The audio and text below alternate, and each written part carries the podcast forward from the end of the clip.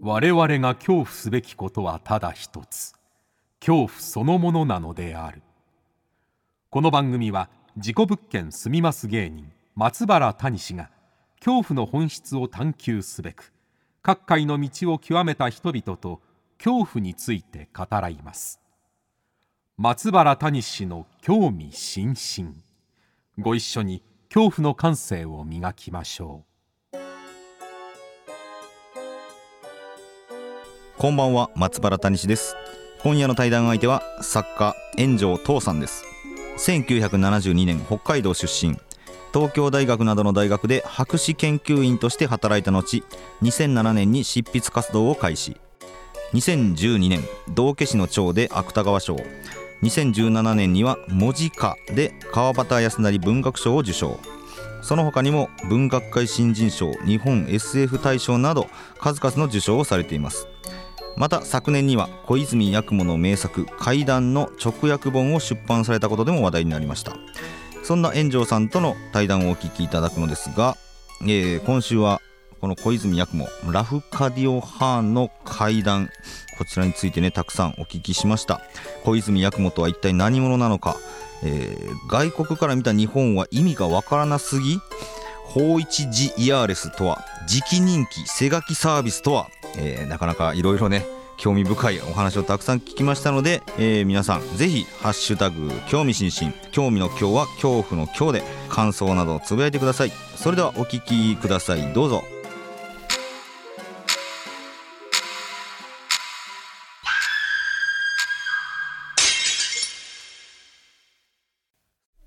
あそうこなんかこういうラジオとかはあんまり出られないんですかないですねというかそもそも人と喋らない大阪にいると人と喋らないですかコンビニぐらいしか喋らないですあレジで喋らないですか袋はくださいみたいなそれと昔からの知り合いとか特にいないので知り合いがいない妻妻ぐらいしか喋らないです そうなんですかそうか呪物が家にあることは全然なんか嫌だなとかないんでいすやかもうダメですよあダメなんですか僕はあの小学生向けのなんか怖い百科みたいなのがあるじゃないですかこうちっちゃい本ははいポケはいはいはいット文庫みたいな感じの はいあれもちょっとおどろおどろしいじゃないですかおどろおどろしいのはダメなんですあか僕はあとあの江戸川乱歩の少年探偵団シリーズみたいなこう子供向けのがあるじゃないですか、はいはいはいあれの表紙とかもダメなんですよあダメなんですか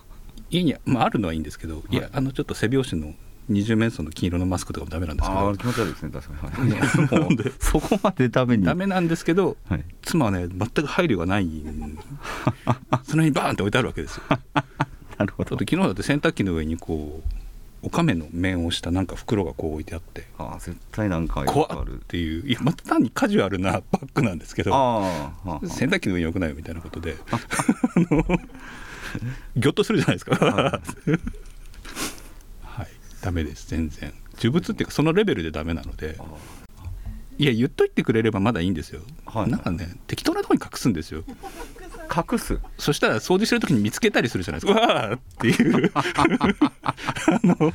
しかもねちゃんとしまちゃんとしまわないっていうか突っ込んだんですよねあーはあはあはあだからこう緩衝材に人形がこう向いてるみたい な純粋に怖いじゃないですか急に出てくるんですねあからってこう 閉めるってだってなこの間書いたらなんか消臭剤芳香剤の匂いがすごいからはいやめろと 何をしているのだとほうほうほう何の小説思ったらなんか買ってきたミイラが腐っああそうだミイラ肉臭がい臭かった肉がついてて臭かったからやってるんだって話をふざふざけんなっていうので 僕が消臭剤増やしてあなるほどあの部屋の前にこうさらにこうバリケード築いたんです だからなんか何事にしても相談してっていう。すごい生活うん、でも嫌いだと思ってみたいな まあ嫌いなんだけどじゃあバレないようにしてくれよってことじゃな いですか微妙にバレるその辺も軽軽く聞くかもしれないですけれど もじゃあ行きましょうかはいじゃあよろしいでしょうかねはい、はいそれではさあ本日は作家円城東さんにお越しいただきましたよろしくお願いしますどうも炎上党ですよろしくお願いしまよろしくお願いします。まああのー、園長さんの奥さんですね。ははいい、田辺誠也さんにこの番組よくお世話になってるんですけれども、はい大変お世話になっております、田辺誠也さんあのーこちらの番組にも出ていただいたんですけれども、はいそちらってなんかお聞きしたりとかは、いやあもう特聞いてには聞いてないはい交渉の交渉のない家なのであえーあそうそう、はいはい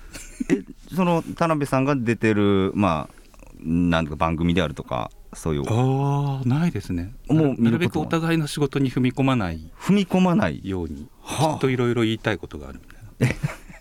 きっと喧嘩になるあ喧嘩になるんですかいやわかんないですけどやったことがないので あ喧嘩はでもされたことはないあのご自宅にもお邪魔させてもらったんですけどこの番組で、はいなんかいろんな呪物がいっぱいあるじゃないですかああいうのはもう、そうですねここ数年で増えてきましたよねなんか増えてます増えてるというかいっぱいありますよねなんかねたまに変な宅急便とか届くんですよね宅妻急宛て便にで呪物が妻宛て届くになんか届くんですけど、あなんか みんなみんなあんまり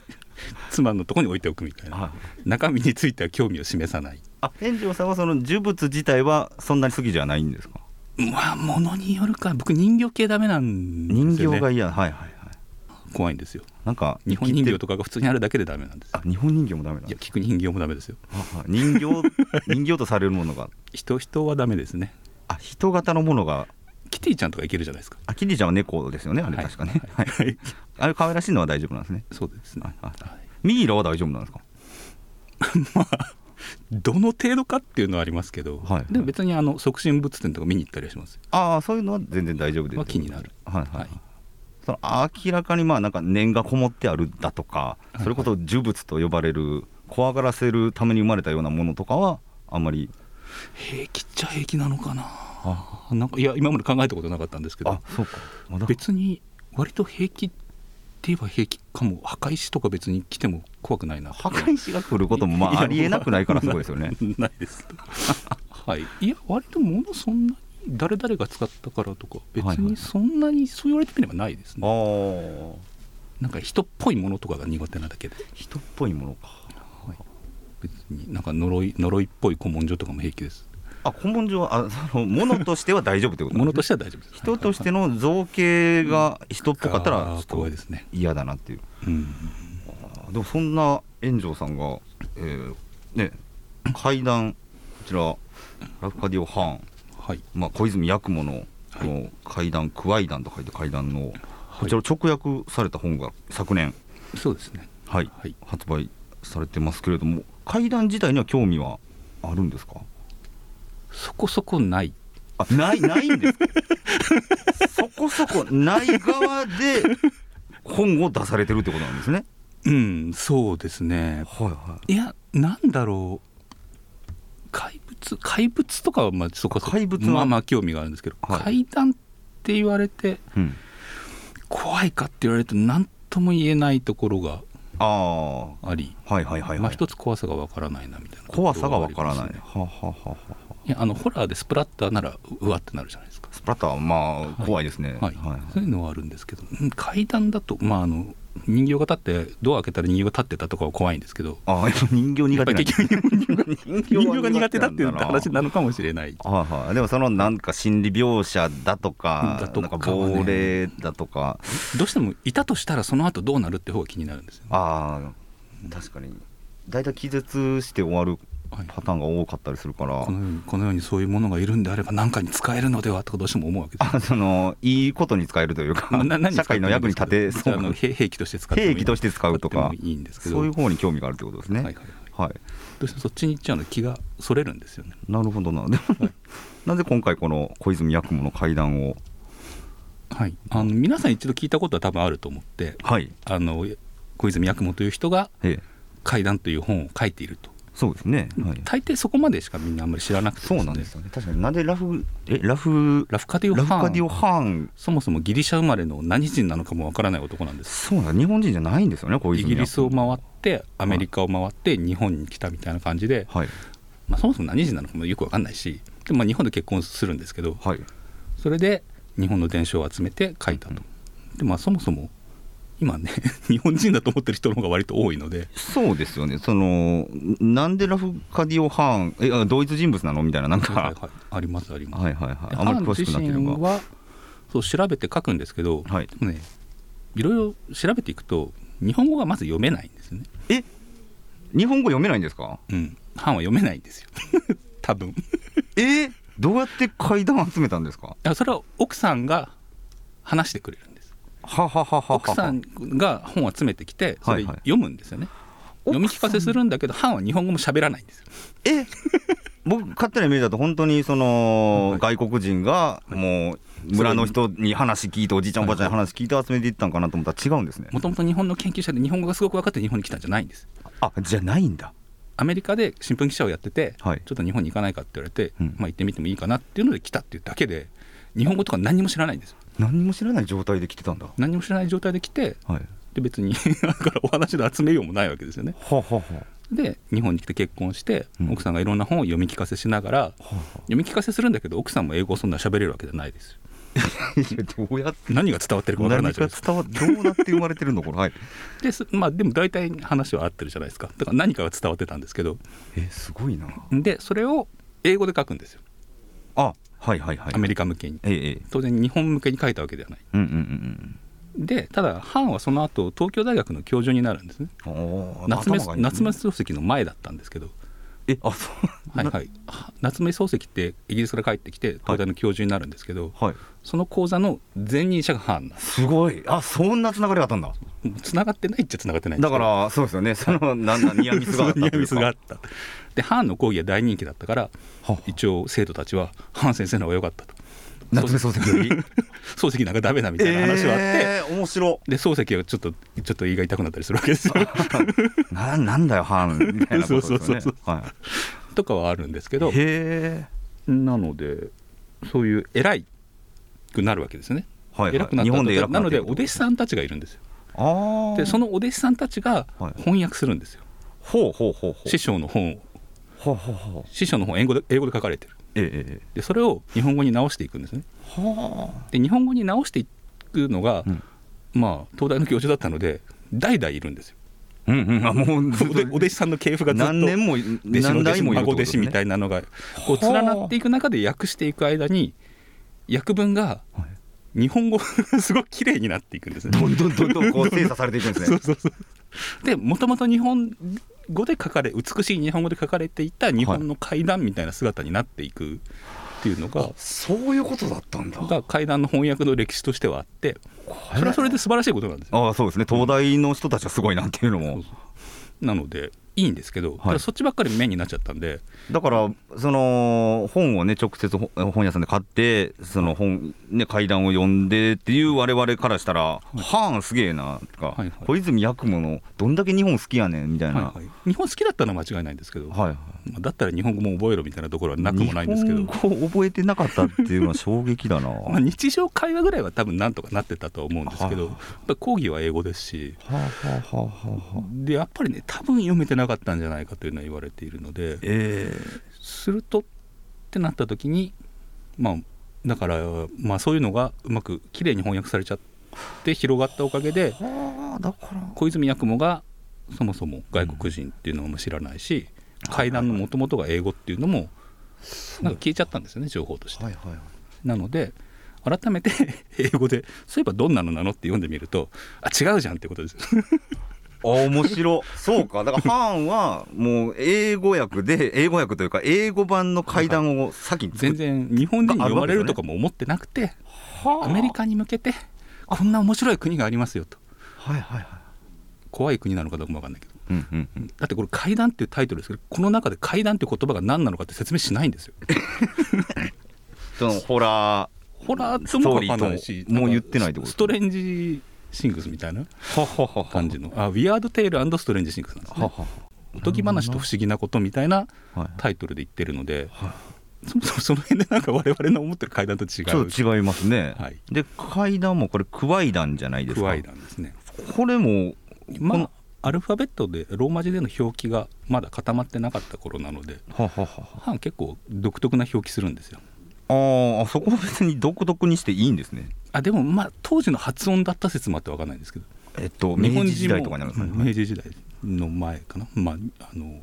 な関西学院大学とかクワン学ですもんねなのでクワンだったっていう説もあり、あーそれを写してるという話もあるんですほが、どでもハンは結構日本語で引き写し方いい加減なのでよくわかんないんですよ。いい加減いだい加減っといたうかまあオリジナリティオリジナリティが出てるっていうことなんですねはいなるほどなで今回この直訳されて、あのー面白かったのがなゴブリン出てくるじゃないです か特にゴブリンって書いてあるんですえこれ歯がもうゴブリンって書いてしまゴってるブリンっこてと書いてるこれちょ日本語のゴブリンって書いてあるからゴブリンだよなみたいなことですこれロロングソードって書いてあるからロングソードはソードは刀のことですよねいはいでゴブリンは鬼になるんですかねゴブリン鬼ですねそうかだからそうかえーあのアメリカでのゴブリン鬼の概念と日本での鬼の概念また違うから妖精も結構ゴブリンなんですよねあだから割と、まあ、ゴブリンっていうことになってるーじゃあゴブリンいっぱい出てくるなと思ってはい面白いいのがずあのカタカナが多いんですよねこの園長さんがはいはい、直訳され基た、本的にカタカナにしてるのは「ハン」の単語をそのままカタカナにできるのはカタカナにしてるははははははこのね法一がもうカタカナじゃないですか耳なし法一の法一はいがはい法一ですから法一これはもともとそのお音引きはあります、はあい、伸ばすようになって法法一なんで王の上に点々がついてるんですけど法一なんです法一三ですからね三もついてるんですよ法一さんまでついてるんです か法一三法一三ってみんな呼びかけるんですよだからミスター法一じゃないわけです ねミスターつかないですね法一三法一さん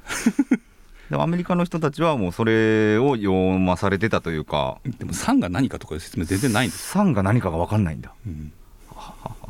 下関もカタカナですけどもこの地名とかも全部カタカナってい壇うのか浦とかもみんなカタカナなんですよ壇の浦が壇チョンのチョン浦裏っていでうすかこのそうですそうです中黒が入ってて綺麗です、はいはいはい壇の裏なんですよねだからこれ読んでるとどこの国の話ってそうですね どこの国あれ日本の国なのかなっていうはい、であの裁判のく六六日の裁判この時代えあれ江戸時代になるのかなまあそうですねの奉行所というかそはいの話ですよねなんかまるでま現代の裁判所の話みたいになってて街に行くと捕まっちゃうんですよねはいはいあのはい66首の首を袖にぶら下げていくので街に入ると捕まっちゃってなんか老人たちに問い詰められるんですよ、ね、こいつは殺人犯だ とかまあわかるんだがっていう、はい なんかはい確かにねそのなんか思ってたこの怪談というか日本の怖い話とはまた全然違う読み物になってるというかねはあなのでそれがまあ面白い、まあ、今までの経緯で十分面白いんですけいやど面白いですね面白いなと思ってこの面白さを伝えねばっていうので訳すことになったなるほどな特に印象訳していて面白かったなっていうお話とかまあやっぱり耳なし法一ですよみんな正直面白いですね、うんだってタイトルが「耳なし法一」だけど、うん耳なし法一がどういう意味かっていう説明は最後まで出てこない んだよ耳なし法一って音だけでだからアメリカの人はもうまず耳なし方一か何かわからんまま読みここから進めるって読ことでみすね進めて最後までいくと「耳なし法一」というのははい耳のない法一という意味ですとっかていうの耳がなしがわからないんだなので最後そこで落とし話になってるんですけどはあはあそんなの訳しようないじゃないで すかそうですね普通にはそうかすごくよくできてるこの中でやっぱりうん耳なし法一一番よくできてるのは間違いない、ははははこれチョイスこの、まあ、収録にあするチョイスはこれ園長さんが選んだんですあいやもう本当に階段っていう形で一冊まとまってるのがあってあそれそれをそのまま訳したあそうなんですねなハンハーンが、まあ、その年にその年、まうあ、んこれ出して死んじゃうんですけど、はいあちょ生前最後にまとめた本遺作なんですね遺作ですねへえなのでそういう意味では一応ハーンがどういう人だったかっていうのを一望するのにちょっと便利な階段が入りながら、はいなんか急に自分のエッセイになるじゃないですかあ自な分んのかねそうそうそうそう途自中分でのエッ話セ入イってにきなたっりしててその後なんか日本文化についてきっと何か言いたいんだろうなってエッセイが後半なんですよねはあだから怪談話だけで怪談本ではないってことなんですよねこの、うん、そうなんですよタイトルのせいでそう思われてるんですけど、はいどっちかというとなんか反お手軽入門ガイドブックみたいなハーンは怪談、まあ、怪談作今現今で言うとまあ怪談作家はい、という人はねいたくさんいらっしゃいますけど怪談作家とかいうことではなくてこれね作ってるという説もあってよくわかんない んです、作っているまあ、まあ奥さんとの会話がそういう感じなのはでいはいはい厳密にはそもそも再現できないんですよねええ日本語と英語がと真ん中ら辺でこうこう話をしてるのでああそうかそうかそうだするかとら分からないとこはこう自分なりに補足してみたいなは入れてるので作ってるっちゃ作ってるあはあはあはあなんかどれだったかなあの「右月物語」の話の一部がこの話になってるみたいなのがはいあの青ずきんと一緒になってるというのはあ直人気ですねあ時期人気だそうだそうだ時期人気ももうタイトルだけ見たらな何の話なんだろう直人気やばいですよ、うん、だから、そうそうなんですよ磁気人気ってアルファベットで書いたらもう JIK しかないですからね磁 気人気あと N かで僕だから検索しましたもん直人気って何やろ僕も分かんんなくてはい、僕それこれを磁気人気が最初気になって訳し始めたんですけあど直人気が気になっはたいんではいすはいはい、はいあのなんかねアメリカに行く飛行機の中で読み始めてでね分かんないから「誰?」っていうそうなんか「直人気何?」っていう国士無双みたいな人も出てくるし 無双無双国無士双国 士ね無双国士が無双って書いてあるから、はい誰だよ無双と思いな がらあのそうですよねで当時飛行機の中 w i f i とか使えないんで、はいまず空港に行ったら誰だよ無双って調べるっていうところからスタートあそうなんだ、いいですね前派の僧侶である無双国士だから禅宗ってことですね前週です ねなんとかオブ禅なんですよね、ってこれあれなんですね食人気と書いて直人気なんですねそう直人気そうだから当時の発音なのかはい奥さんの発音なのかそうかわからないとかいうところに引っ張ってですね、はいはいまあそういう面白さもあるんですけどなるほどないやだからでもなんかそういう発見が面白いですよねそうですねそうかアメリカ人ってこんな感覚で読んでたんやっていうでも今も大して変わんないと思いますやっぱり日本に対する不思議はない国的なイメージで言えば、だからすごい客観的に見れるというかあ自分たちが当たり前と思ってたその土着の文化とか仏教の文化とかってはい意味わからんなって思いますねわからないと思い外ます国人からすると、慣れてるからまあまあ全然はいはいあはいれなんですけど、やっぱこれぐらい違和感はあるんだなっていう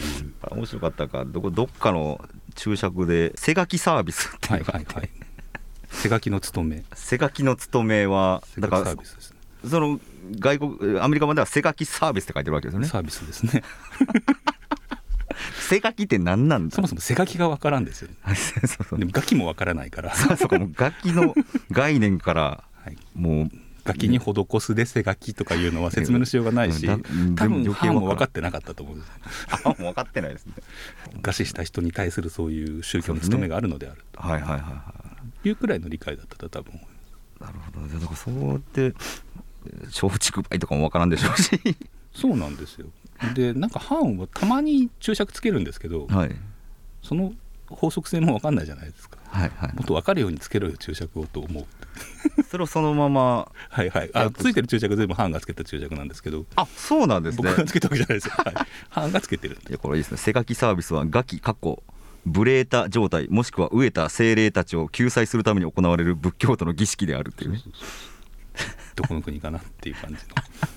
の本当に外こっちが外国の小説というかホラー小説を読んでるようなはいまず向こうの文化を理解せなちょっと進まへんぞ前にみたいなうんでもやっぱ階段ってすごく実は地域性が強いので難しいですよねはいはいはいはいだから今普通に書かれてる階段とか、うんうん翻訳して出すとかなるとはいやっぱりこうなっていくのではないかっていう、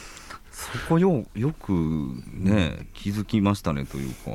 うんまあ、たまたまなんですたけれまたどまもなんだやっぱり日本の中でも地域によって何が怖いかって全然違って僕はちょっと怖いのずれてるのもあるんですけえど、えええええアメリカの階段ってあんまり思いつかないじゃないですか。アメリカの階段わからないですねジェイソンが階段になるかと言われるとかなりそれに近いですよやっぱうんりテキサスとかで階段みたいな話はないかって聞くとですねはいチュパカブラとか言い出していやチュパカブラは階段じゃないじゃんユーマになっちゃうそうそうそう未確認動物になると かあとなんあそうかかあそこのビルで孤独な老人が殺されたことがあるみたいなそれおうただの殺人事件だよねっていうああそうですよあねのそれも階段っていう語りまでもなんかいかないんですねはははははは確かに事件だもんなそれ僕北海道なんですけど北海道もまた階段が割と陰惨な事件で終わることが多く、あそうなんですねはい、あのいっぱい死にましたっていうのがメインの話で、はいなんか声とか聞こえるらしいですみたいなこう雑な階段 雑雑になる んださ最後につけるといいみたいになっていていはやははははそういうことじゃないんだよそうかやっぱそれはうん昔からうん日本がこうなんか土着的なものがずあーるとっと思いますよ醸成されて出来上がってるものなんですかね四谷階段とかをある程度怖がるにはある程度日本に馴染んでいないとわからない確かになそれをボタン道路とかも割と怖がるにはそれなりにいつも素地がないと怖がそらうなないんですよねはいはいはいはいはいそれ自体もまたなんかち中国の文化もちょっと分かっとかなあかんとかあだからなので女性の幽霊が出ました打っちゃいけないのみたいなところになると言っちゃいけない のにそっかもうその発想ないですもんね幽霊出たら怖いですもんねはいまずモンスター倒しちゃいけないのかみたいなところかモらンスターという概念じゃないですもんねそうそうそう日本だとあーその辺がずれるんでなかなかそう。よ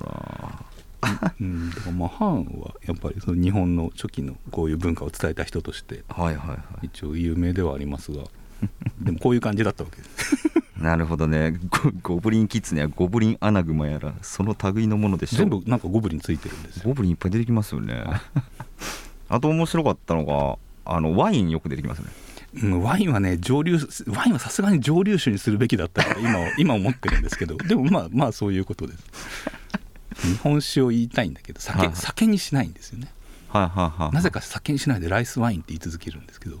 あ米のワイン うん米酒になるんだうんなんですよ酒をワインとして書いてだかたらまだ酒があんまり流通していなかった言葉としてああなるほど今なら酒でいいですけどねはいはいはい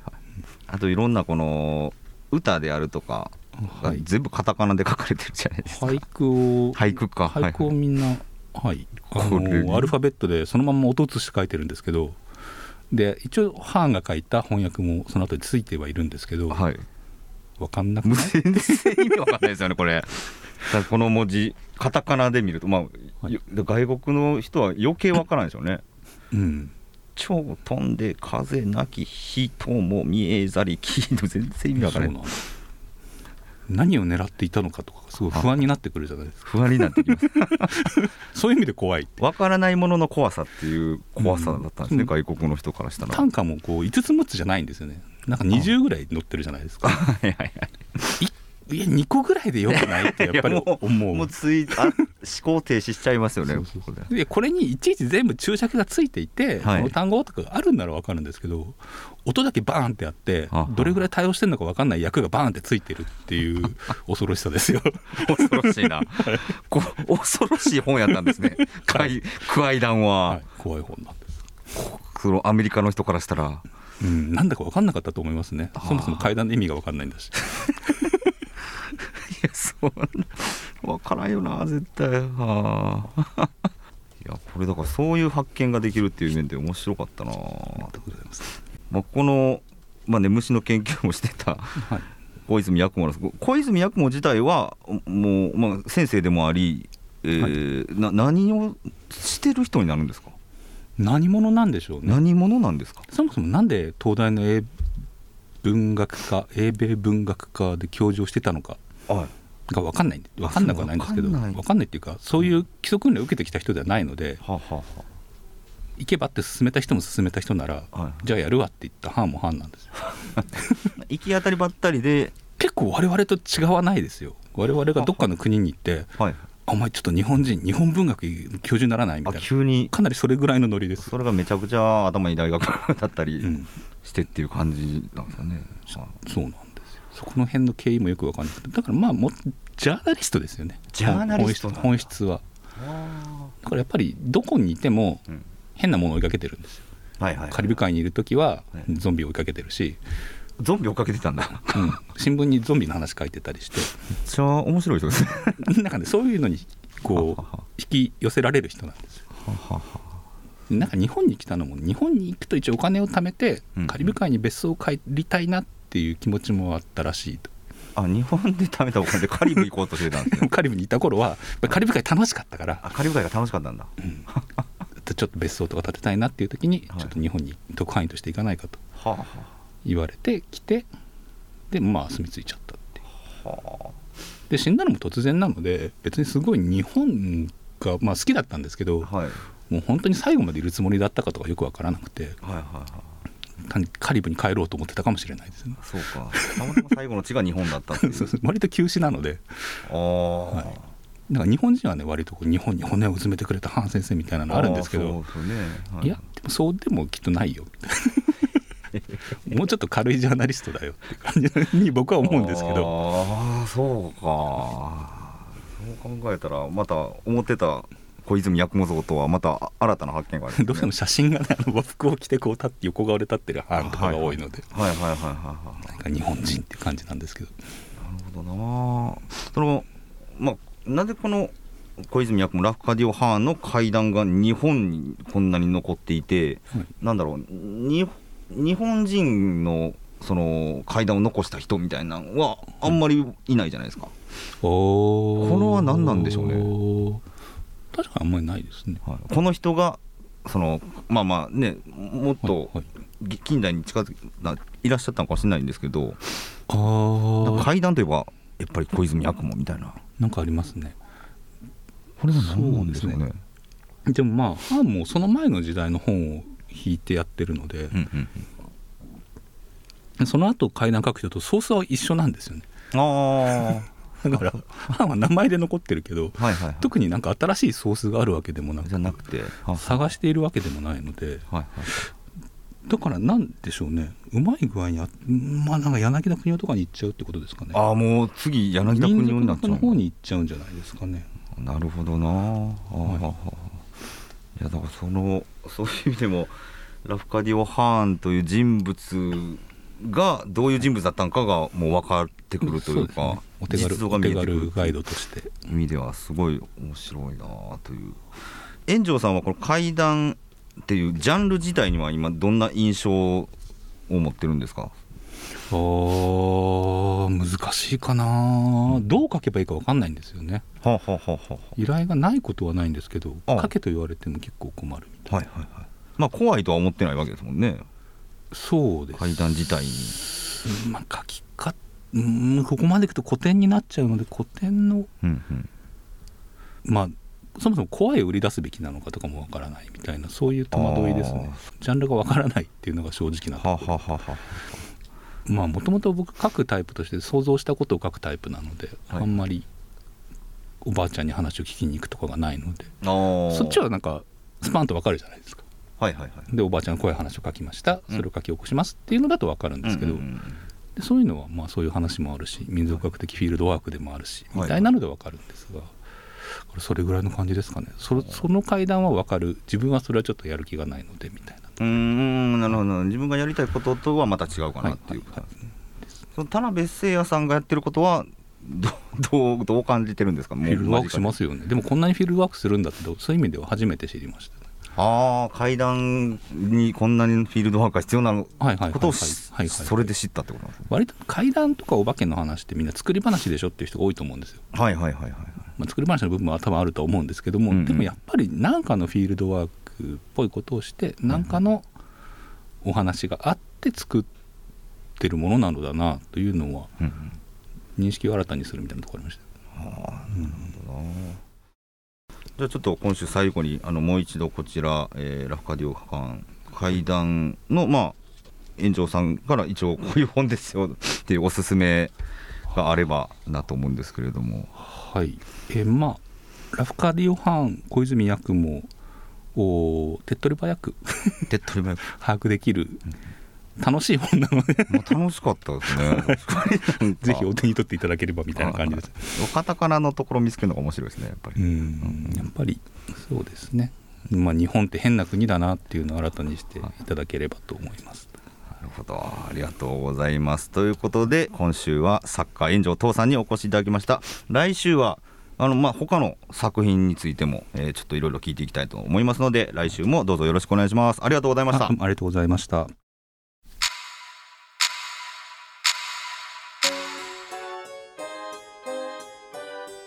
はいいかがでしたでしょうかねいや小泉八雲というか炎上さんのやっぱこの目の付けどころが面白いですねえーちょっと目から鱗と言いますかあそんな人だったんだなっていうのが、 えー今回改めて分かったかなと思いますいやこれぜひ読んでもらいたいです、えーラフカディオハーン怪談、えーこちら翻訳ね炎上さんの怪談ぜひ皆さん読んでくださいさあこの続きは来週お届けします、えー皆さんは恐怖の感性を磨いてお待ちくださいということで松原谷氏の興味津々今宵はここまでです皆様どうかお元気でさようなら谷氏ザ事故物件